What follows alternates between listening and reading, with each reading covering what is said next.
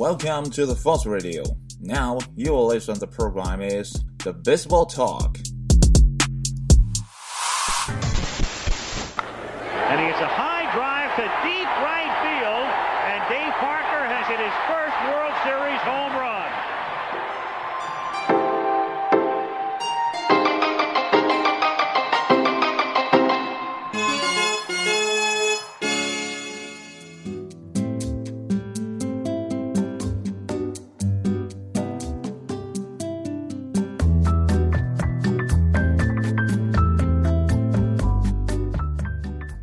棒球，闲聊天，欢迎来到新的一期棒聊节目。呃，正式开始这期节目之前呢，啊，先澄清一下上一期节目中的一个错误啊。上一期节目中我说到啊，早些年的波士顿红袜呢是演变成了这个克利夫兰勇士，但是呢是说错了啊，其实呢是演演变成了亚特兰大勇士啊，这里边更正一下啊，还望大家周知。那这一期呢，我们来聊一个人物啊，依然是通过人物来看这个棒球的这个历史。这个人是谁呢？这个人呢叫斯波丁，哎，没错，就是那个 NBA 官方指定用球的斯波丁。那说到斯波丁呢，其实呢，他不只是一个篮球，哎，或者说是某个体育运动品牌。呃，其实呢，他早在十五岁的时候呢，就有一支名为森林之城的球队呢，就跟他洽谈过、接触过。然后在一八六七年的秋天呢，他接受了芝加哥精进者队的邀约。并为其效力。参加呢，由于当时呢，罗克队是处于先锋队 BBP 一支青少年的棒球当中啊，而且呢，在他的带领下，BBP 啊，以二十六比二啊棒球联赛呢，战胜了当地的一支雇佣职业球员是不被允许的。那所以呢，精进者队呢就给了这个斯伯丁一份每周四十美金的这样的呃职员雇佣合同，就是说你来我们这个公司上班。但实则上呢，你是来我们这个俱乐部打球，是这样的一个合同。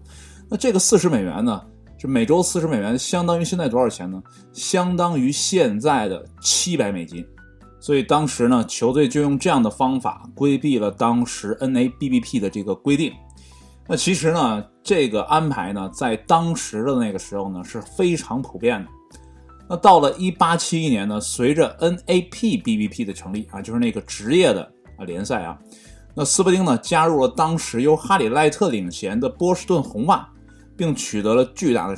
接着呢，我们把目光投向芝加哥白袜。啊，这个呢，也是一个历史的球队名字啊，跟现在的芝加哥白袜呢没有什么关系。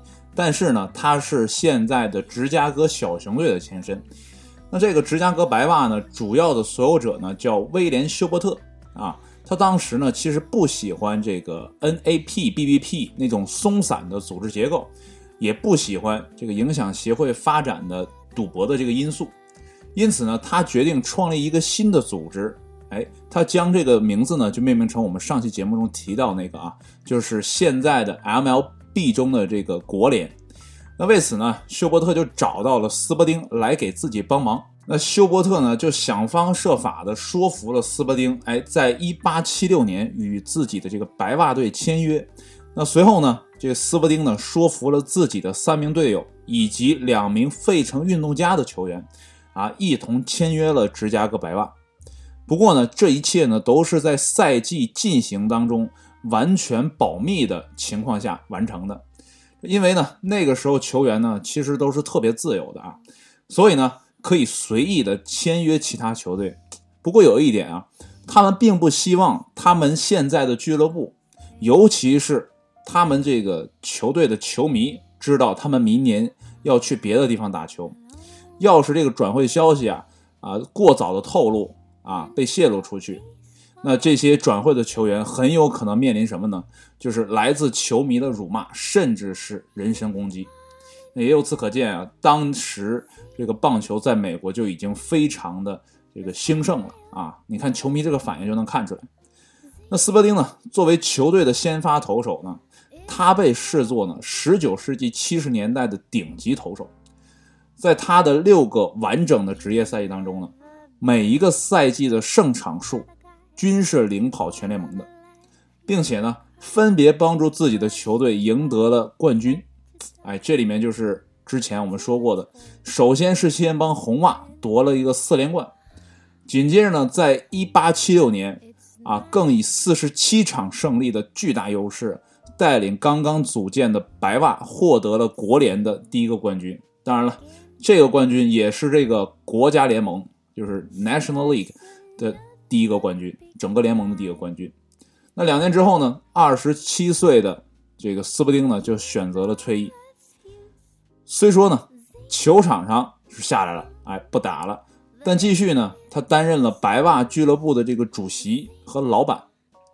当然了，这个老板呢是合伙制的，跟刚才我们说的这个休伯特呢一起合伙。然后，并且呢，对整个国联呢这个未来的发展也产生了深远的影响。而且有一点要说啊，他的数据其实是相当的恐怖的吧，可以这么说。在早些年那个时候呢。就是一周，呃，仅有一场比赛或者两场比赛那个时间段里呢，斯伯丁作为投手啊，他的职业生涯的这个胜率高达多少呢？七成六九，那远超第二名。那第二名都多少？第二名才六成九的这样的一个胜率。所以说，斯伯丁啊，作为球员是首屈一指的，也不愧说是这个十九世纪七十年代的顶级投手。其实呢，这与当时啊四十岁才退休的哈里赖特呢形成了鲜明的对比。你看，这退休呢其实也特别早，才二十七岁。呃，怎么讲？作为棒球运动来讲，二十七岁呢其实应该还算是在巅峰的一个状态。因为有些球员呢可能到三十啊或者三十多呀，如果保保持的好的话呢，竞技状态呢还是没有问题的。因为棒球这个运动啊，并不像什么篮球啊、足球那种高对抗性，所以说他的这个。职业生涯的寿命可能会长一些，但是呢，我们的斯伯丁呢，却在这个自己，呃，几乎可以算是最顶峰的这个状态下选择了退役。那为什么会有这样的选择呢？哎，我们留一个悬念，放在下一期再说。下一期节目中呢，就会说到这个关于斯伯丁这个公司啊，他自己成立这个公司的一些故事。那也期望呢，大家呢，在下一期节目中呢，继续留意。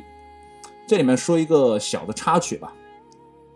那在一八七七年的时候呢，斯伯丁呢是使用了手套啊。那个时候呢，之前我们也说过，呃，基本没有人戴手套，因为那个球呢也不是特别的疼啊，就是质量不是特别大，所以说呢打在手上不特别疼，所以大家都没有用手套的这个习惯。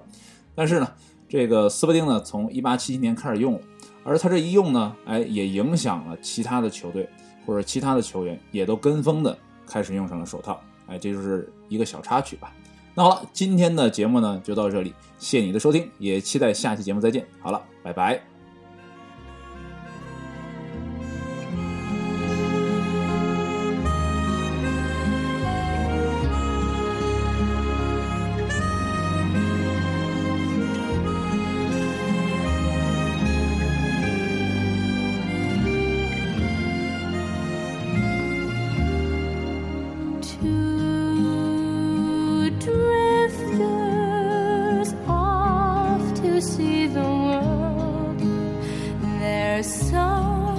A lot of world to see.